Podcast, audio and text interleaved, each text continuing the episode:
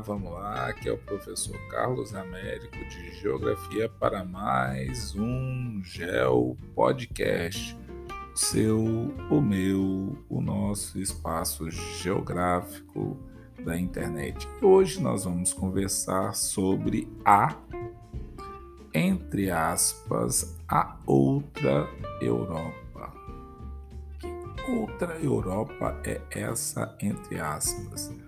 Nós estamos aqui falando de Alemanha, França, Itália, Reino Unido, Eslovênia, Eslováquia, Turquia, Rússia e, e alguns países não foram citados ainda. Então vamos conversar aí sobre quem sabe esses países que não foram conversados ainda, nem que seja um pouquinho. Então vamos lá.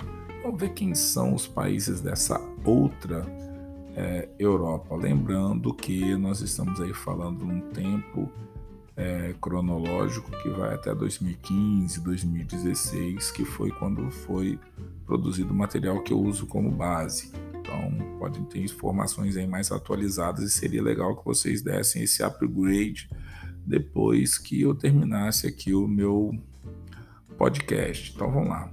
Os países é, da chamada Outra Europa, ou seja, que não integram a União Europeia, nem a Comunidade dos Estados Independentes, quer dizer, a CEI, é, podem ser divididos em dois grupos. Um, no caso o primeiro, é formado por Noruega, Islândia, Suíça, Turquia na verdade, a Turquia parte europeia. Eu já falei que Turquia e Rússia são transnacionais, estão na Europa e na Ásia.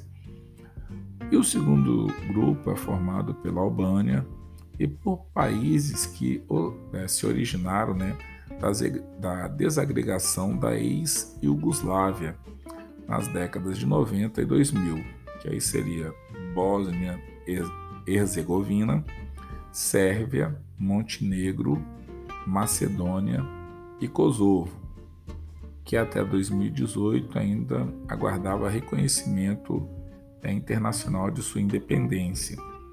Então, assim, alguns desses países são países que ainda estão passando aí.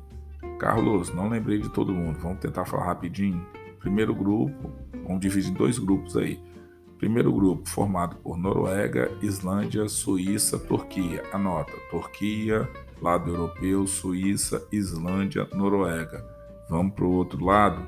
O outro grupo formado por Albânia, desagregação da ex-Yugoslávia, que aí na década de 90 até 2000.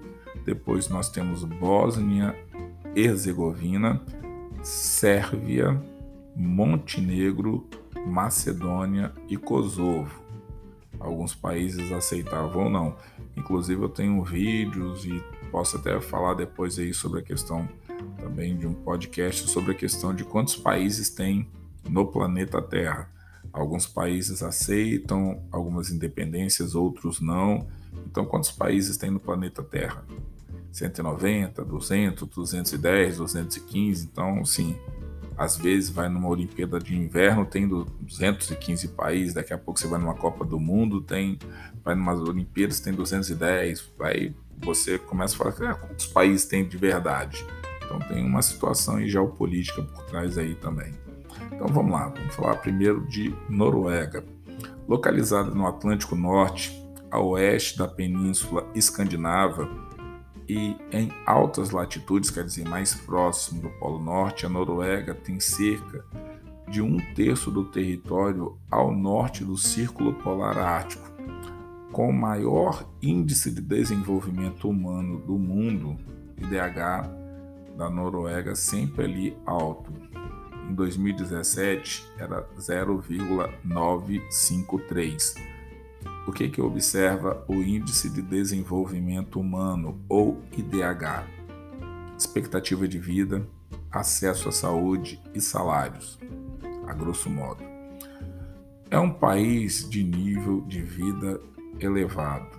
As principais atividades econômicas são a extração de petróleo e gás natural, a pesca, principalmente de salmão e bacalhau, e a produção de eletricidade exportada para a União Europeia. Destaca-se ainda sua forte marinha mercante.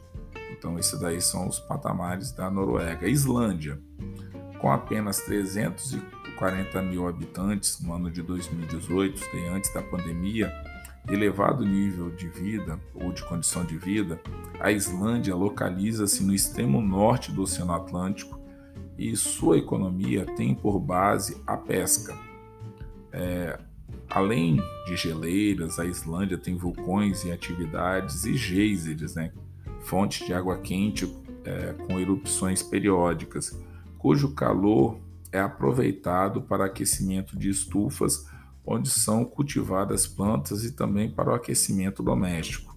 Então, isso aí, Islândia. Suíça, com PIB de aproximadamente 678,9 bilhões de dólares e 8,2 milhões de habitantes no ano de 2017, a Suíça é localizada na porção central da Europa, é um país de elevado nível de vida. Então, o país dispõe de mão de obra muito qualificada, dinamismo industrial nos ramos químico, farmacêutico, de máquinas e ferramentas, em atividades relacionadas à engenharia de precisão, com a produção de relógios, cronômetros exportados mundialmente, são é, referência, né? Então, assim, com um setor de serviço bastante desenvolvido, a Suíça tornou-se uma potência bancária então, o país não integra a União Europeia por temer que sua é, condição de paraíso fiscal seja alterada por exigência né, é, dessa organização. A Turquia, já falei, é um país que está em dois continentes ao mesmo tempo. Existem alguns no planeta Terra, a Turquia é um deles, então ele é, é encarado como transnacional. Ele tem parte do seu território na Europa e parte do seu território na Ásia. A Turquia tem cerca de 10% de seu território na Europa. E nessa porção que se tem a cidade de Istambul, cidade turca mais populosa, com cerca de 14,7 milhões de habitantes, isso em 2017. No caso, a parte europeia da Turquia está separada da porção asiática pelo Estreito de Bósforo e Dardanelos, que permitem a comunicação entre o Mar Negro e o Mar Mediterrâneo.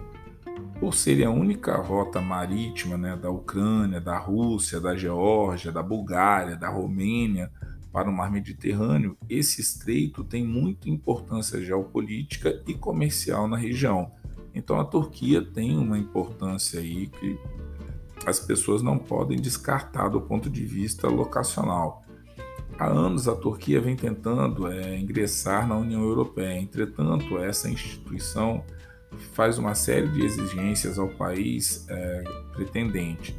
Ter regime político plenamente democrático, plenamente democrático, respeitar os direitos humanos, combater a corrupção administrativa, controlar a inflação, dentre outros principalmente na questão dos direitos humanos. A Turquia apresenta problemas e aí a lista é longa. Os curdos que vivem no país, cujo número está calculado em 12 milhões, o equivalente a 15% da população, são reprimidos por causa de sua intenção separatistas, espalhados é, por Turquia, Armênia, Irã, Iraque, Síria.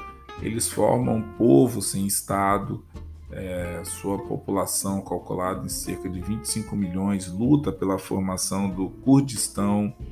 Além da questão curda, a União Europeia exige que a Turquia reconheça a soberania de Chipre, cuja porção norte está ocupada pelos é, turcos desde 1974, que lá implantam o exército é, federado turco. Então, quer dizer, tem uma série de questões aí que precisam ser é, equacionadas ou pelo menos dirimidas para que a Turquia possa fazer parte, caso ela de fato queira, da União Europeia. Então, sim, vocês conseguiram observar aí que não é tão simples o jogo geopolítico assim. Tem muitas quininhas para serem aparadas e são quininhas que não são quininhas, porque assim, para mim, que estou de fora do jogo geopolítico, ah, vamos sentar todo mundo, vamos negociar e vamos acertar.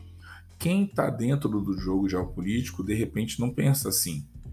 Tem muito mais coisa em jogo do que só observação de fora. Então, eu não posso julgar se o lado A, se o lado B, se o lado C está certo ou está errado, porque eu estou vendo com uma visão de quem está de fora do jogo quem está dentro do jogo tem outra forma de pensar, outra forma de ver e outra forma de se relacionar. E seria de bom tom, é importante você respeitar, mesmo que você fale para todos os lados envolvidos o que você acha sobre a situação e qual seria a resolução mais plausível, caso a Turquia de fato queira entrar na União Europeia.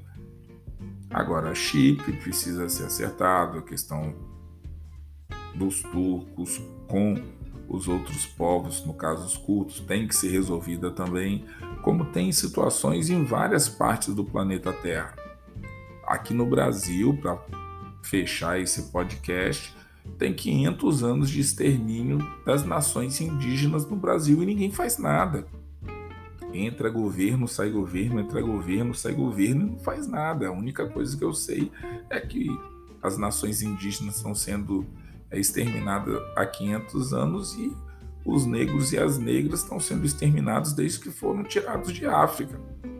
Então, assim, quer dizer, o problema que está na União Europeia também está aqui na América, está na África, está na Ásia e cabe a nós, estudantes de geografia, entendermos e mensurarmos isso daí e observar onde que nós estamos, se nós estamos dentro do, do espaço de conflito ou fora, e como que nós podemos interagir para melhorar essas situações. Então é por aí que passa um pouco a geografia. Galera, espero ter ajudado vocês aí nesse entendimento da outra é, Europa, desses dois blocos aí de países aí que estão fora da União Europeia, mas que são importantes também para entender um pouquinho desse jogo geopolítico aí. Espero que vocês tenham gostado, mesmo eu não gosto de falar dia nem horário, não, mesmo sendo 3 e 14 da manhã, mas está divertido fazer os podcasts. Vamos que vamos.